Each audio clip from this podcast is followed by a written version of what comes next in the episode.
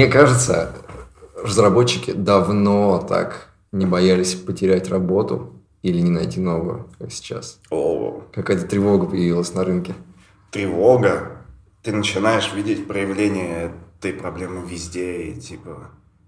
И ты сам меняешься, капец как. Хотя есть просто какое-то небольшое чутье, что все. Вот у тебя сейчас проектная работа, она заканчивается через месяц. Тебе надо искать работу, ты уже ищешь. Да, И как?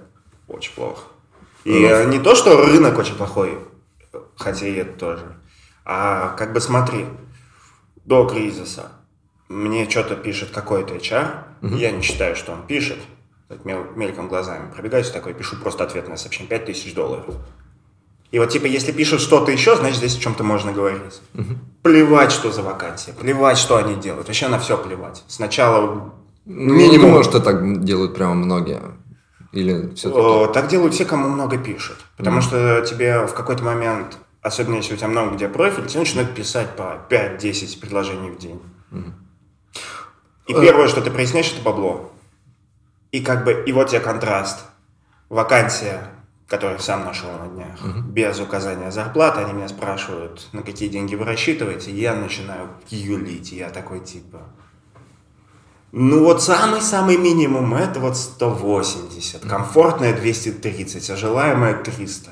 Я обычно привык просить больше, но сейчас рынок не радует. То есть я так боюсь, что меня пошлют к черту, Ага. что охватил вообще все возможные зарплаты в индустрии просто. Так а почему ты так боишься? Вот, например, сравни с тем, что у меня. Э, У меня вакан- нормальная вакансия появляется, когда я ищу да, ну, раз в пару месяцев. И то, то есть то, что я перебираю, я прям вообще я не могу на это отвлекаться, прямо не могу отвлекаться. Так. А у тебя, я так понимаю, сейчас лучше, чем то, что говорю я? Или Лучше. Лучше. Но было-то вообще хорошо. Было-то так, что еще до того, как меня уволили перед Новым годом, что как бы найти себе работу – это дело двух дней, если не очень хорошее. Это в любом случае лучше, чем любая работа, которую вообще можешь когда-либо найти ты, но это все равно вот средняя такая разрабовская работа на моем уровне. И она за два дня искалась. Сейчас я ищу среднюю работу для себя уже месяц и ничего не нахожу. Вакансии-то как бы есть, но, во-первых, очень часто реджектят просто по отклику. Когда они тебе пишут, когда ты пишешь первый, очень часто ты получаешь просто вам отказали в HeadHunter или где-то еще, без какого-то возможности обратной связи или что-то в этом в резюме не понравилось и так далее. И это говорит о том, что рынок изменился соотношением, что сейчас больше разрабы пишут им, что раньше мне никто никогда не отказывал. Как бы я для прикола отвлекался на, там, на Java вакансию, у меня про Java вообще ничего нет в резюме, и все назвали. А сейчас стек в стек, я даже зарплату скрывал у себя, потому что я думал, что это может из-за зарплаты, или просто вам отказали. Ну, то есть нет топовых вакансий, нет каких-то классных, а Такие есть, обычных. есть яндексовские, например, и гугловские, которые вот всегда есть. Но, Гугловские, что за гугловские? ну, как бы это любой человек всегда может попробовать пособеседоваться А. в Google в любой момент. Но, во-первых, я сейчас рассматриваю только удаленку, у меня рынок и так меньше, чем у других, а все топы это сразу не удаленка. А во-вторых, у меня как бы нет бюджета сейчас полгода готовиться к собеседованию. Э, Сейчас больше стало удаленки? О, Мне кажется, нет. Мне кажется, сейчас просто по умолчанию все прямо сейчас будет удаленка. То есть вот я сейчас устроюсь Яндекс, да, например, это будет удаленка.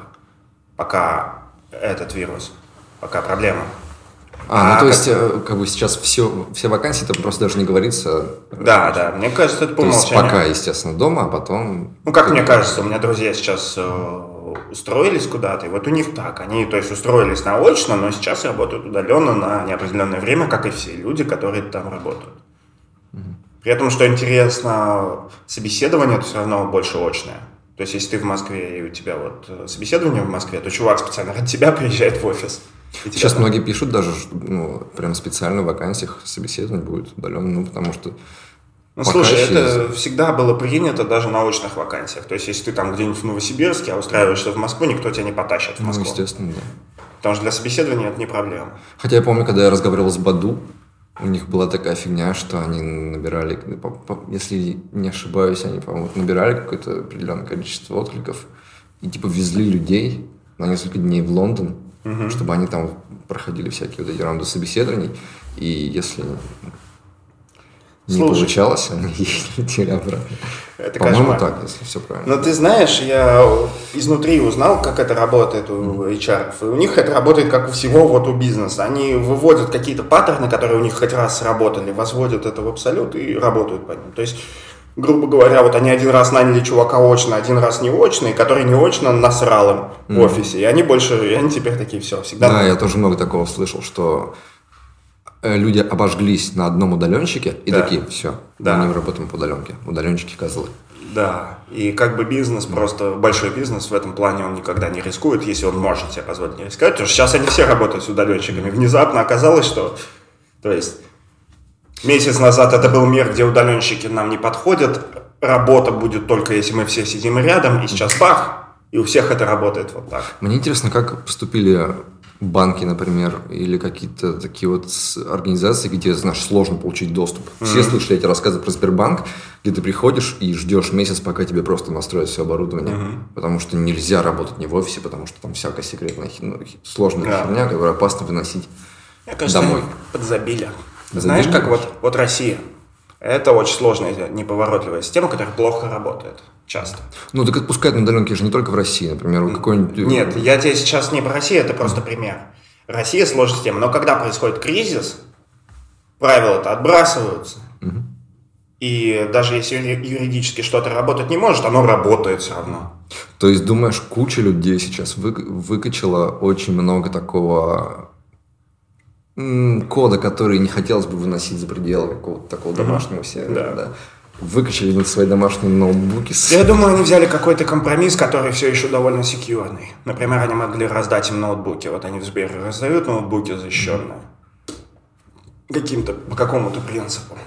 И ну, то есть они все равно их оставили так, что мамкин хакер не взломает, как бы, но защищенность упала, и они сознательно это подзабили, потому что у них нет выбора. Мне интересно, как они так все...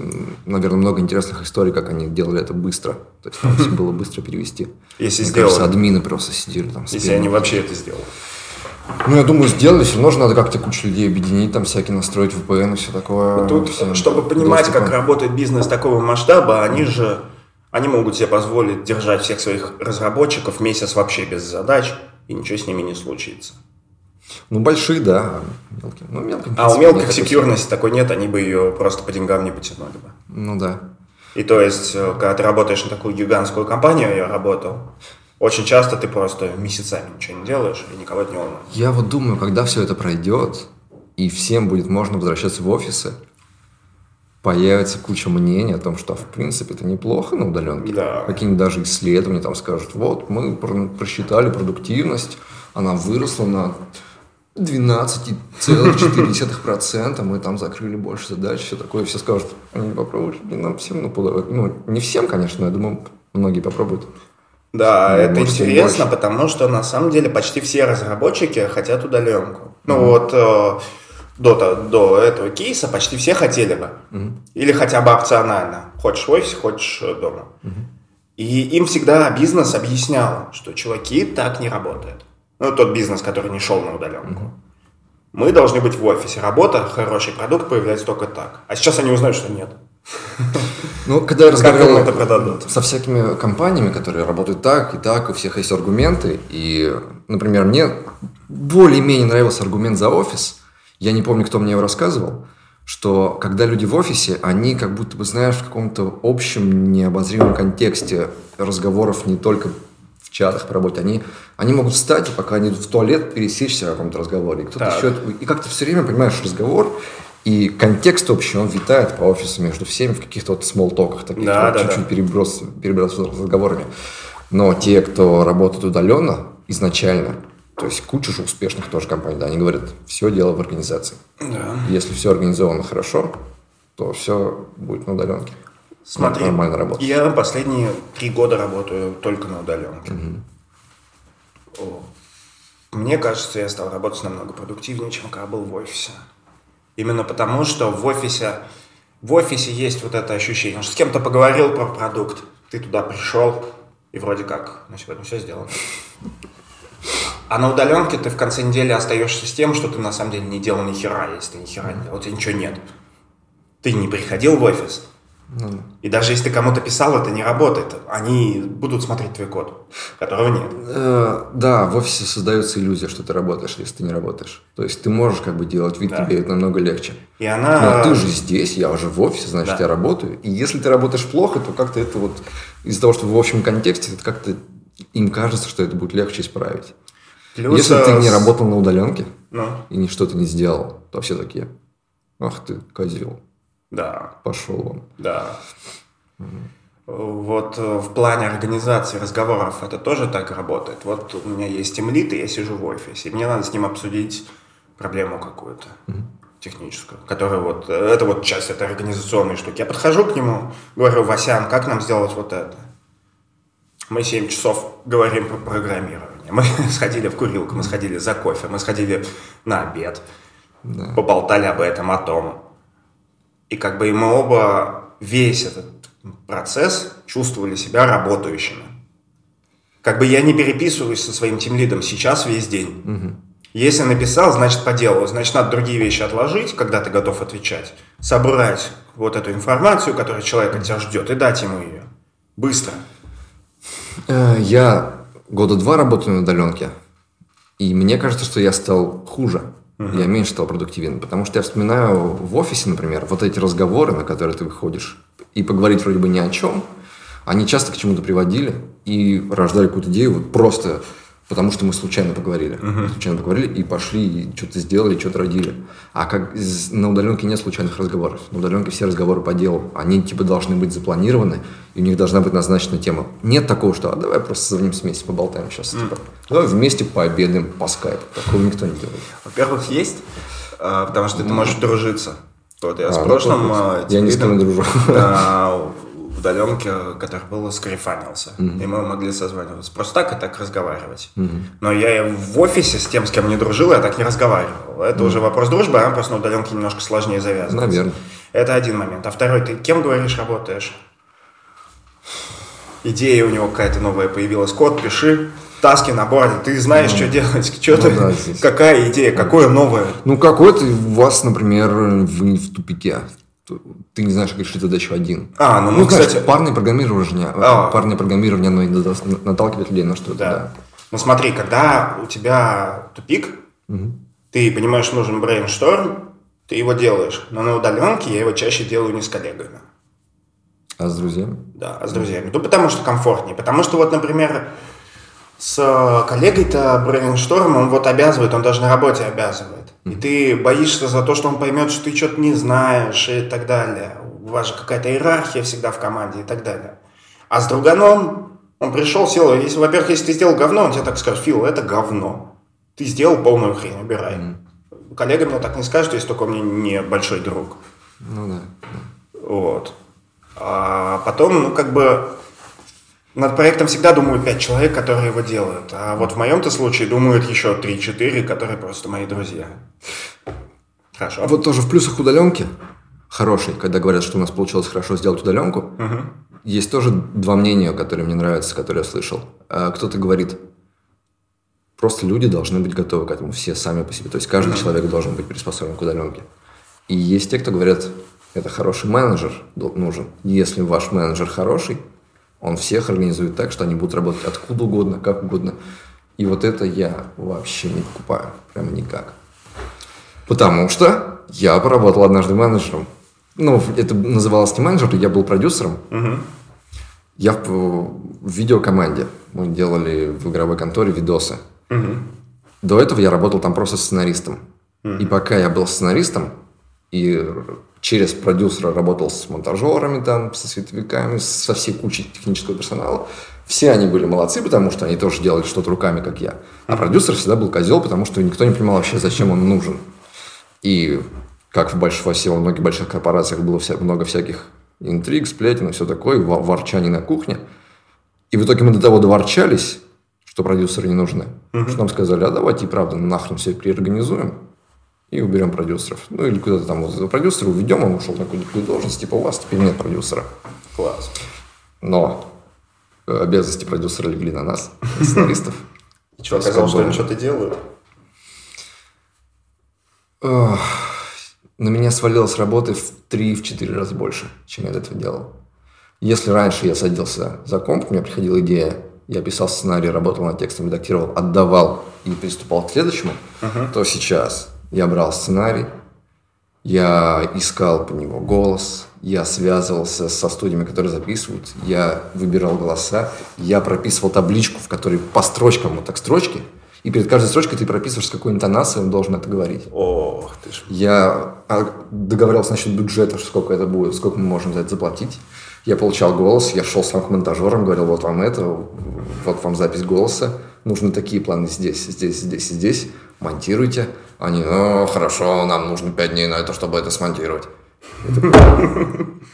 В смысле пять дней? Это делается за полчаса. Вот план. Раз, два, нарежь. Типа, ну, я не понимал, что не то, что это особо. Потом ты шел к, звук, к звуковикам, потом ты шел к операторам, кому-то еще. Ко всем ходил, со всеми разговаривал, всех, со всех что-то просил, и все тебе были что-то должны, и ты за всех должен был отчитаться перед тем, кто попросил тебя сделать этот ролик. Кошмар. Ладно, время хрен с ним. И моих нервов вообще не хватало на эту работу. Правильно говорят, что менеджер – это человек, который продает за деньги свои нервы. То есть ты продаешь свой там знания mm-hmm. каких-то технических, я как сценарист продаю там умение писать, менеджер продает нервы. Я работал полтора года просто сценаристом и был расслаблен максимально, моя жизнь была счастливой. За три месяца продюсером я сгорел в щи полностью. Вообще просто ложись в психушку и отпаивайся травмами. Ты вообще был какой-то мертвый тогда. Мертвый. Но э, поскольку команды всегда были разные, угу. я работал с одной командой хорошо, с другой плохо. Абсолютно одинаковыми методами. Я не менял в себе ничего в своих подходах. Просто с какой-то командой получалось работать, потому угу. что люди как-то привыкли работать. То есть, понимаешь, это не я их организовывал. Я вообще ничего не делал я реально был человек, который просто тратит нервы на то, чтобы за все это переживать и всем примерно что-то приносить, чтобы помогать им работать, да. Угу. Но в другой команде были люди, которые не работали, например. И я не мог заставить их работать. У меня не было никаких инструментов, чтобы заставить их работать. Какие-то вообще возможные инструменты? Ну, я не управлял их, я не мог никого штрафовать, увольнять. Ну, такие, знаешь, жесткие такие меры, типа, да. Ты думаешь, если мог бы, то заставил? Ну, у них было бы ко мне другое отношение, если бы они не знали, что от меня что-то зависит. А они знают, что я вообще никак не влияю на их положение. Типа, я говорю, что они должны принести через пять дней мне какой-то там готовый вариант. Угу. И если они не принесут, им за это ничего не будет. Получу за это я, а не они. И они такие, ну, прости, я не успел. Просто... У меня была еще задача, типа того. Но я это веду к тому, что я тогда прямо прекрасно понял, что это от меня вообще ничего не зависит. Зависит от того, какие люди. Угу. И это такая, мне кажется, ошибка выжившего, когда менеджер говорит, что я все круто организовал. Мне кажется, что большинству из них попались люди, которые реально могут работать просто, например, mm-hmm. на удаленке.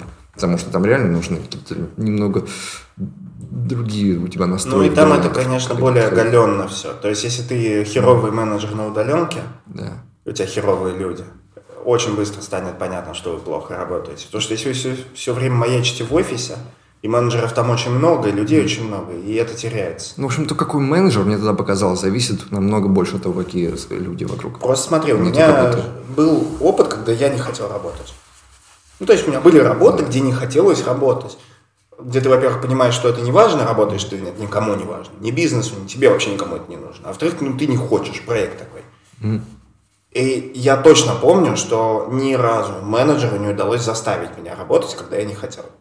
Так, Почему у меня да, было такое, да. что у них были рычаги, у нас там были какие-то системы премий, которые вообще часть твоей зарплаты, по сути, ты к ним привык и так далее.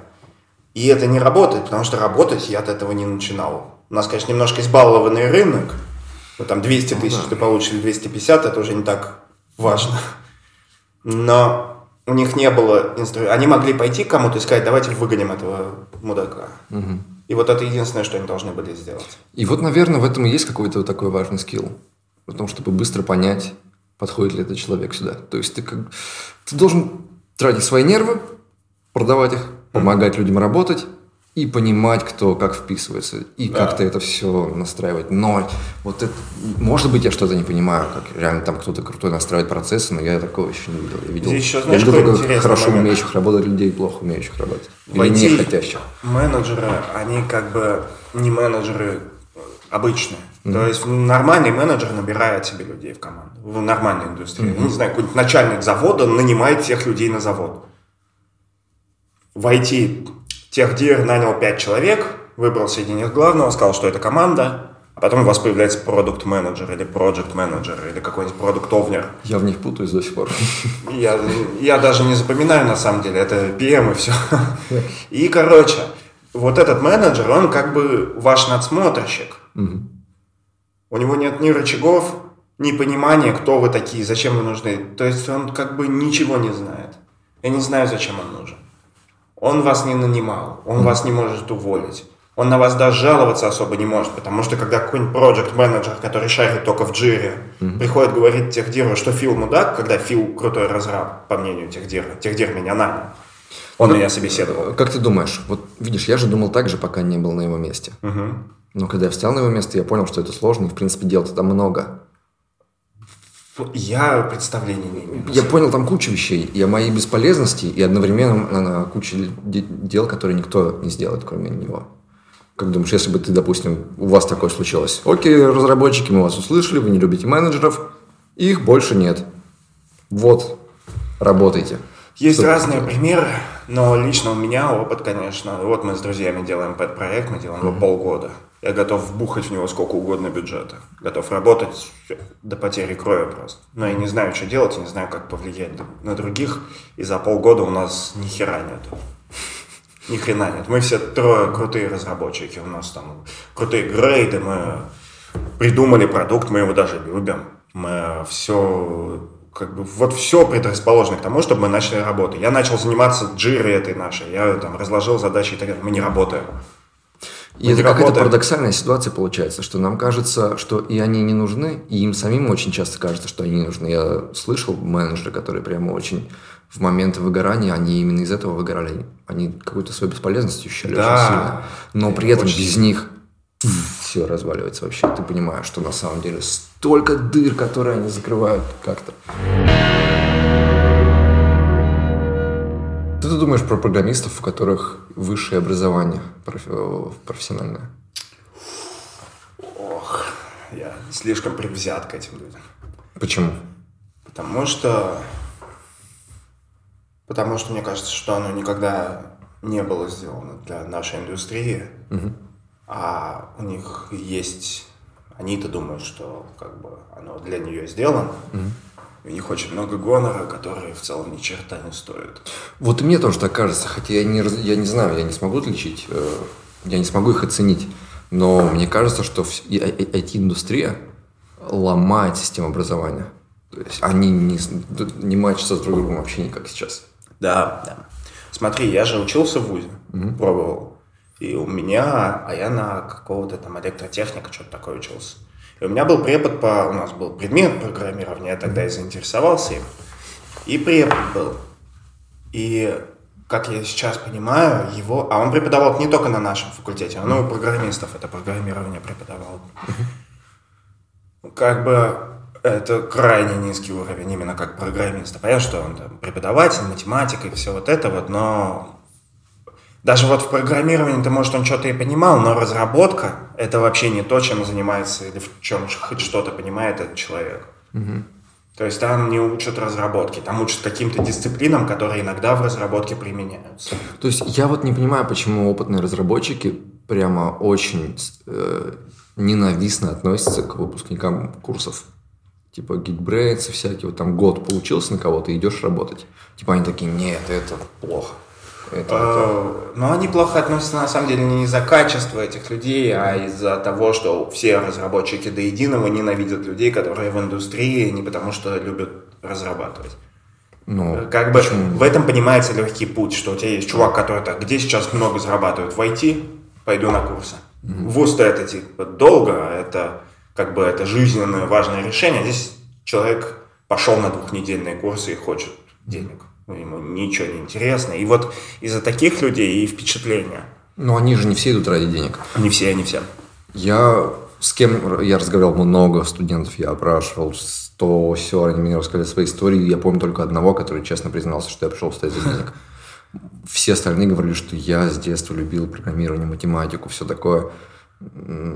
И кто-то даже учился в ВУЗе и все равно шел учиться на курсы, потому что курсы давали, ну, готовили его лучше. Так. И курсы ведь действительно лучше готовят, чем ВУЗ. Проблема... Я не знаю, я не, не был Нет, не там. Я, я точно знаю. уверен, что лучше. Угу. Но проблема во времени. Ты как бы, если ты пять лет будешь проходить курсы и пять лет учиться в ВУЗе, угу. то вот чувак, который проходил курсы, он будет ну, просто в разы лучше подготовлен к разработке. Я уверен, что он будет просто на тысячу шагов вперед, потому что там он будет изучать только то, что надо. Ага, ну неужели университет, программа какая-то вот такая образовательная, заточенная под информационные технологии, неужели она не, не дает ничего? Она же должна давать какую-то там супер-мега фундаментальную штуку, о которой все говорят, там, фундаментальное знание. Что это за фундаментальное знание? Слушай, есть такая штука, что тебя вуз, наверное, лучше подготовит к собеседованию в Google. Потому что... В... Всякая физика, математика и э, Фундаментальные штуки, которые у нас принято спрашивать у крутых компаний, угу. В вузах, может, изучают. Но проблема в том, что вуз же никогда не решал проблему подготовить тебя к индустрии. Ну да. Он, типа, вуз тебя готовит э, к... Вот обычный русский вуз uh готовит тебя к работе в обычном русском НИИ. И для них разработка это вот обычная инженерная специальность. Ну, типа. Они, они готовят тебя так же, как готовят физиков или врачей, как чуваков, которые должны э, сечь в индустрии, которая ну, как бы особо не двигается. Сколько ты учился на программиста в университете? Я много учился и много на кого в университете, ага. но на программиста два курса. Два курса.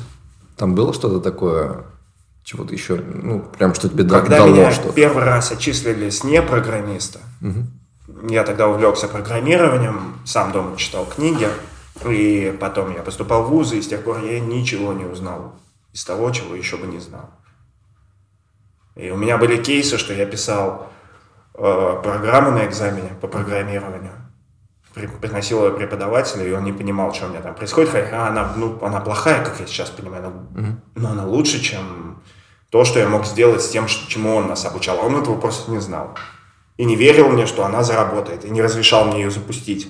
Я на бумажке написал, поставил мне четверку. Ну, то есть человек там не знал какие-то возможности C++, которые довольно базовые. Я не знаю, объектно-ориентированное программирование. Вот такие вещи, которые на любом курсе человек на второй день знает. Я просто это к чему? Э, я слышал, что люди жалуются на систему образования, угу. говорят, что она сломалась, что надо все менять. А мне кажется, все уже есть, мы просто на это смотрим не так. Что на самом деле ты получаешь высшее образование не в университете сейчас, mm-hmm. а если ты идешь работать в большую корпорацию. Да. Это я, я, у меня же закончен, я закончил вышку, я ее получил. И всему, что я научился, это, как говорил Гейб Ньюэлл, это бухать стоя на голове. Пять лет я учился веселиться с друзьями. Вот чему я там учился. И когда я пришел работать в большую корпорацию, я там работал два года. Да, эти два года были для меня прям университетом.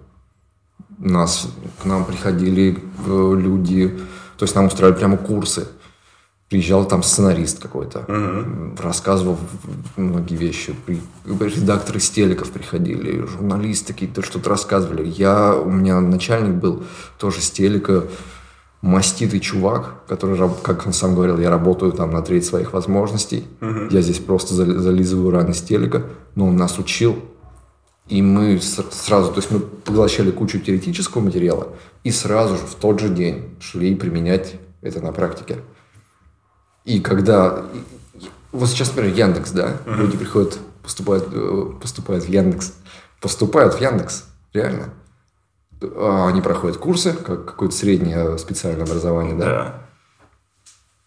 Приходят в большую корпорацию, и они на самом деле там учатся. То есть они там получают намного больше, чем они дают корпорации. Намного больше. Самое это клевое, что вот ты говорил про курсы и негативные отношения. Угу.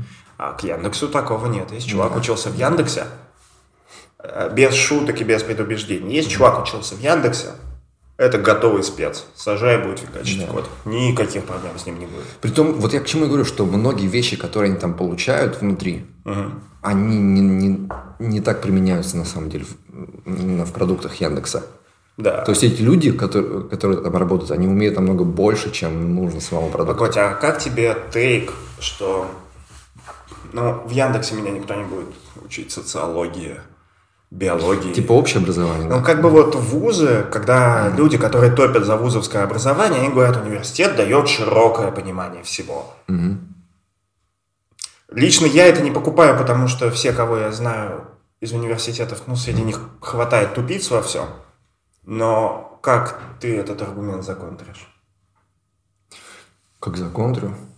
Ну, как бы вот ты, uh-huh. прикинь, ты с детства интересовался программированием. Uh-huh. В школе у тебя все было хорошо там, с математикой и так далее. Ты пошел в Яндекс. Тебя там еще лучше научили разработке.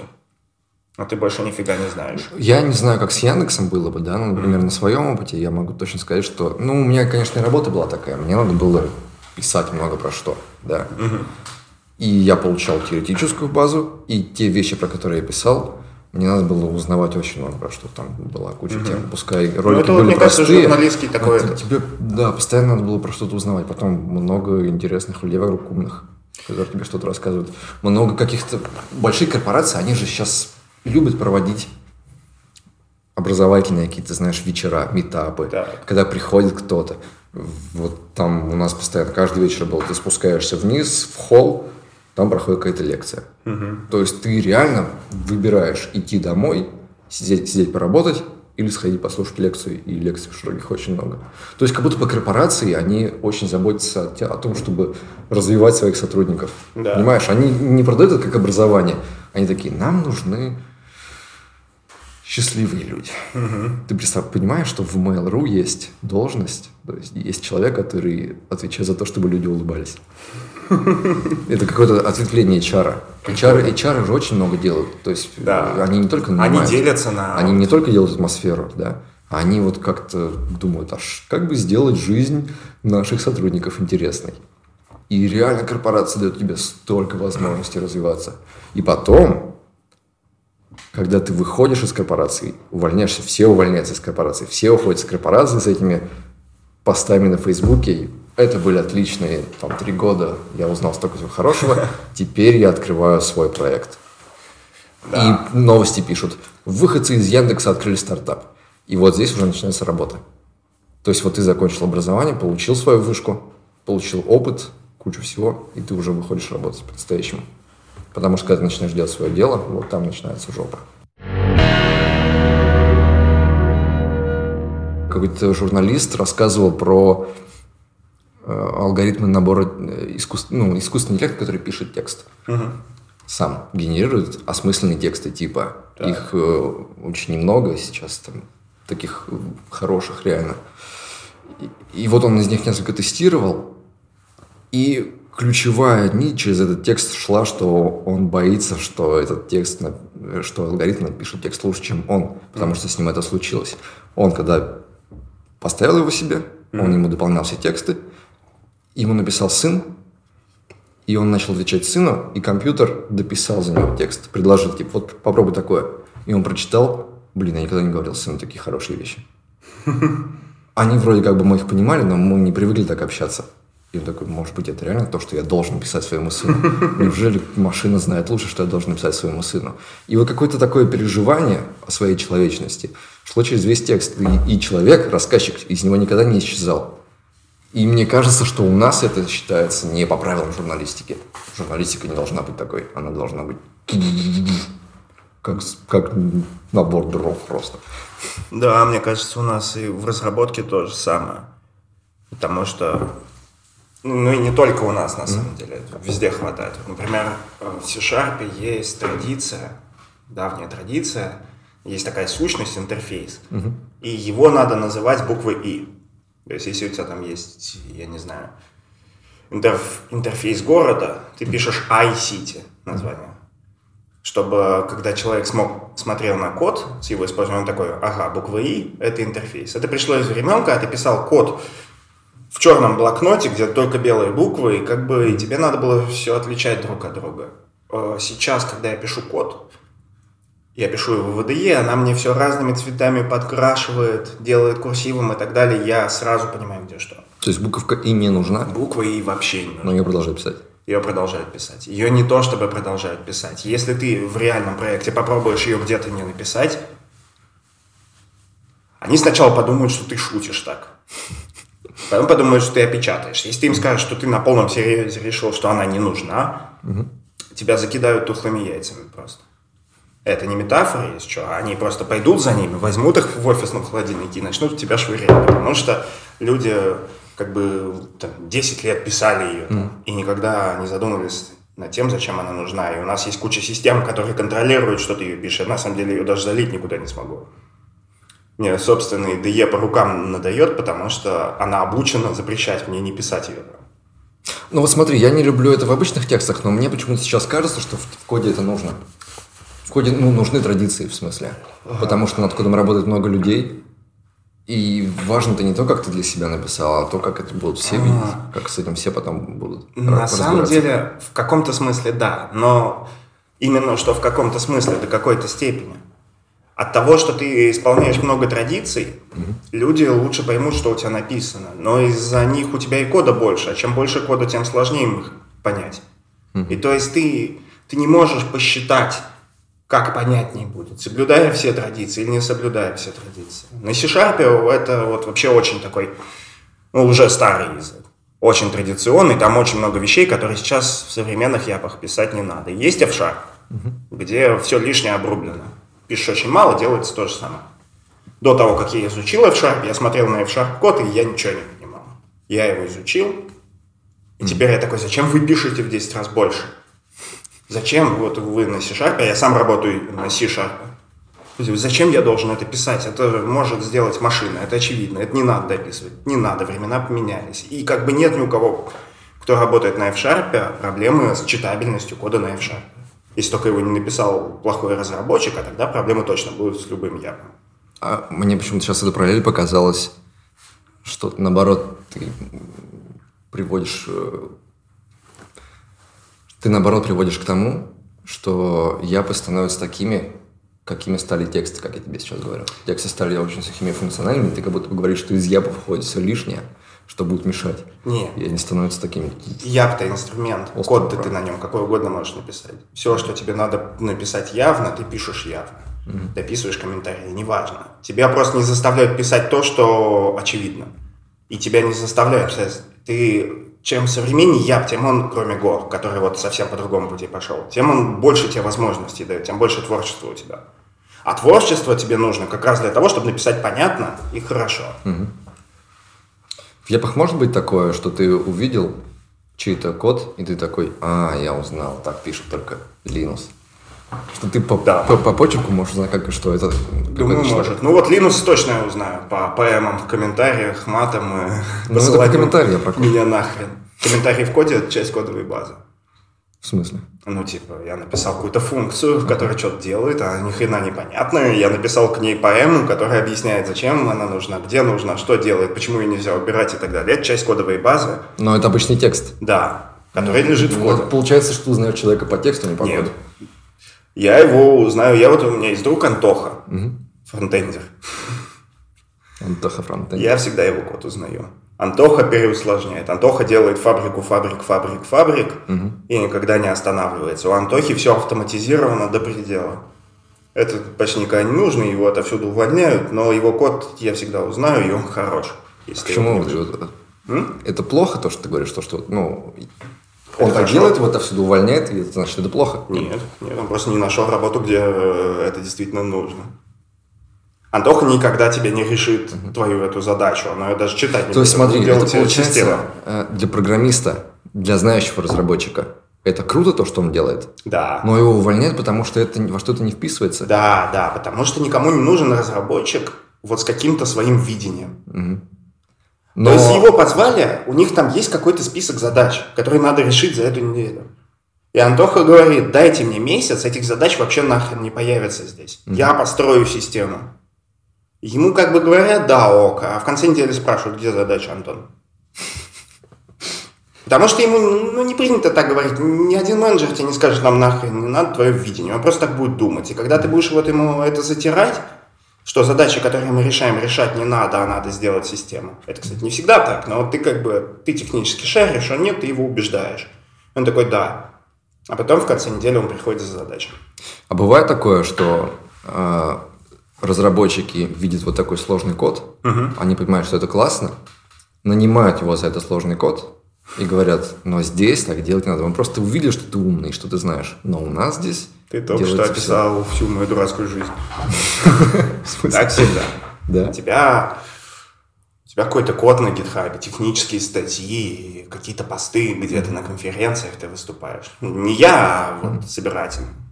Друзей у меня много, и как бы вот все эти кейсы мы собрали. И тебя на собеседование гоняют, тебе предлагают какие-то сложные проблемы, какие-то алгоритмы у тебя спрашивают. У тебя спрашивают очень много вещей, они твой мозг гоняют туда-сюда, особенно если собеседование прям плотное.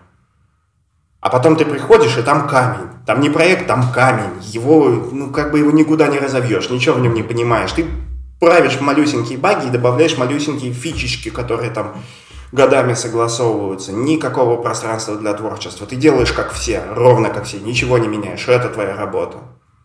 Все такой же, как все. Лучше, чтобы у тебя вообще мозгов не было тогда. Зачем ты им такой умный? Это другой вопрос. Мне кажется, это грустно. Ну, это не только в разработке. Ты говоришь, это прямо знакомо, я такое часто встречаю.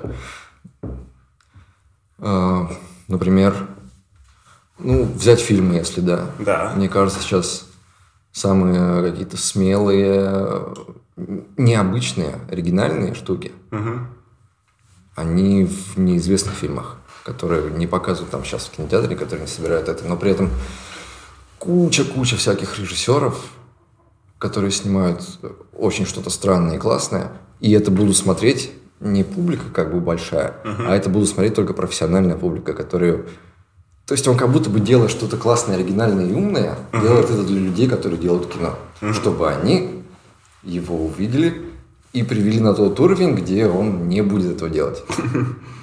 Почему? Ну, это, блин, это, парадоксально. То есть брать человека, что они в этом ищут? Если у тебя есть человек, который вот посадил его в коробку, во всем ограничил и заставил его делать продукт, и у тебя есть визионер, который все хочет делать по-другому, и ты его сажаешь в эту же самую коробку, он делает лучше. Хотя ты ему все запретил. И поэтому они берут режиссера-визионера, заставляют его снимать какое-нибудь марвеловское кино, угу. и он снимает хорошо. Снимает лучше, чем если бы снял не визионер, а если бы снимал адепт общего подхода, который в это верит и делает одинаково. Возможно. И нет такого четкого разделения на визионеров и не визионеров. Угу. Мне кажется, что когда кто-то работает над один, над тем, что он хочет, он и делает то, как он хочет, и отсюда появляется вот эта какая-то авторская уникальность, все mm-hmm. такое. Когда ты начинаешь работать над какой-то штуковиной, где задействовано много людей, или ты знаешь, что там будет задействовано много людей, то вы начинаете искать, вы начинаете стыкаться, ну, стыковаться типа своими видениями, решениями, и из этого начинают рождаться компромиссы, вы все отказываетесь от собственных решений, в итоге как где-то где-то уступаете, допустим, ты не хочешь что-то делать, и такой, окей, лучше я сделаю здесь, как хочу, а здесь не буду делать. Но итог получается такой, что как бы он до конца не нравится никому. Когда мы выпускали ролики, именно так и было. То есть вот вышла реклама на телек, ее все утвердили, выпустили, она стоит кучу денег, она вот уже работает. Но если я пойду и спрошу абсолютно любого человека, кто был задействован в этой работе, угу. тебе нравится это? Он скажет, ну я бы сделал по-другому. Все так, абсолютно все скажут, никто не согласится, что это именно то, что надо было сделать. Угу. Они такие, это то, на чем мы сошлись. Все.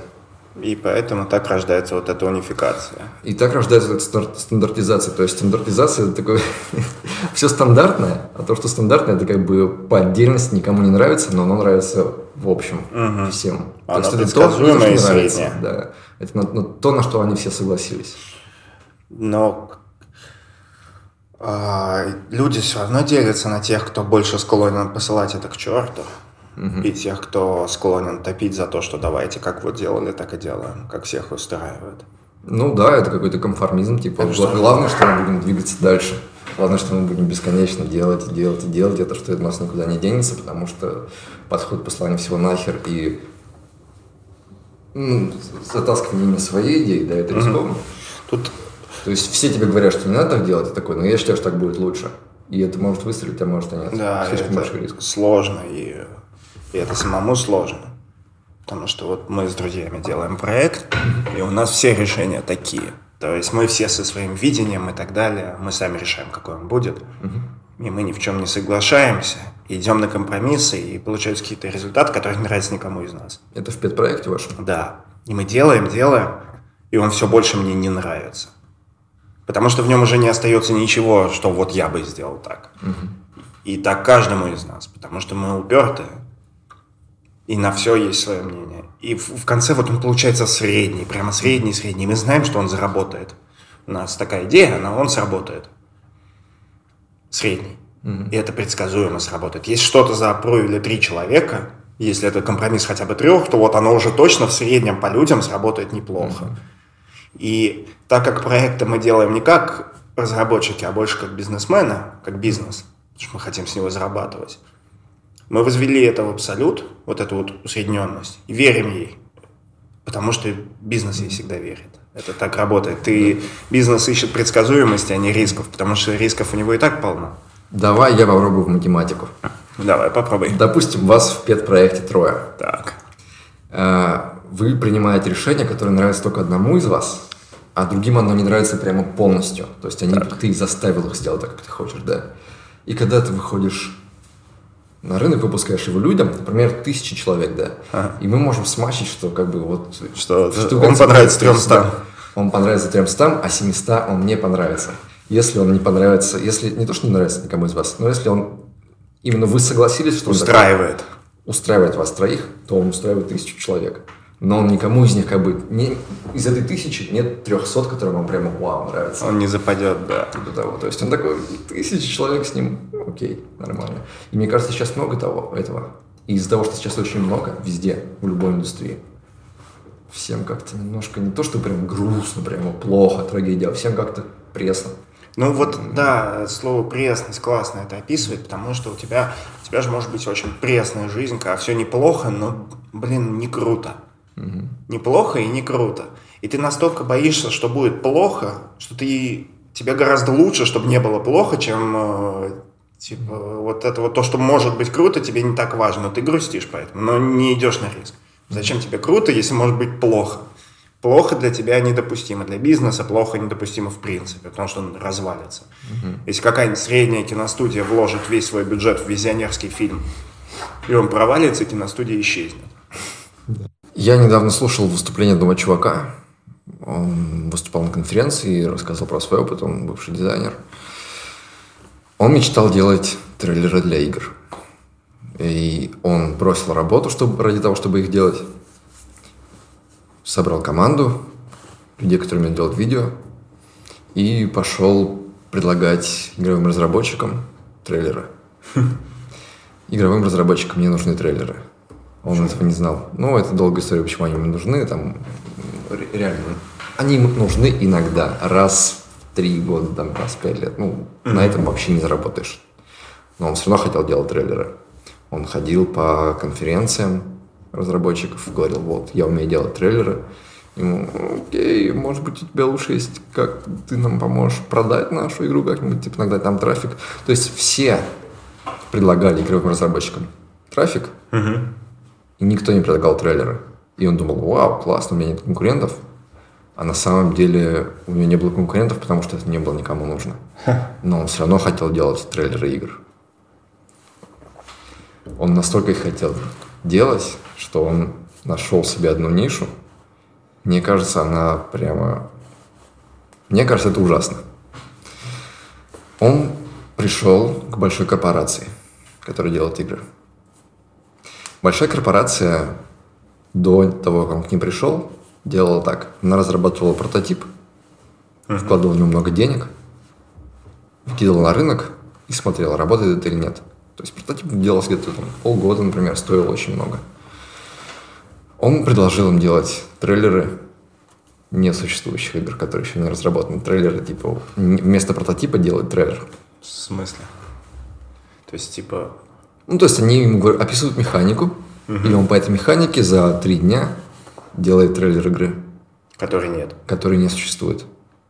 Они а... такие, отлично. Выкидывают это, э, трейлер этой игры на площадке рекламные, в соцсети, YouTube, все такое. А трейлер идет ссылка. Ссылка идет на фейковый стор. Люди заходят на фейковый стор, кликают скачать, и у них выдают ошибку. Игры не существует. Они негодуют, что за херня, почему ничего не работает. Но компания получает статистику. А компания российская? Да. Я знаю, какая, кажется. Да, ты прав. Это она. Они получают статистику, видят, что много людей хочет, хочет поиграть в эту игру, и они начинают ее разрабатывать после этого только. Офигеть. Мне кажется, это не просто обман. Это какой-то обман в, в квадрате, в кубе и вообще в мега степени. Ну вот представь, у тебя была такая возможность, да? Ага. Ты делаешь с друзьями ваш подпроект. Так. Полгода. Вы закладываете квартиры, дома, все свои деньги ради него. То есть вы его делаете, как вы хотите. Вы вроде как думаете, что это классно. Угу. Но согласись, когда ты все продумываешь и выкладываешь это людям, ты не знаешь, что произойдет вообще. Даже если ты все продумал. Даже если ты делал типа, как ты считаешь правильным, ты вообще не знаешь, как отреагируют люди. Ну, тут ты как бы в себя и, типа, веришь. Если они полюбят то, что ты сделал, все будет хорошо. Но фишка в том, что если они это не полюбят, ты прогорел полностью. Все, ты в полной жопе. Готов ли ты был обмануть их, сделав вот такую несуществующую ерунду, которая просто даст тебе знание, хотят они это или нет. И если этого они этого не хотят, не делать этого. То, что тебе нравится. Нет.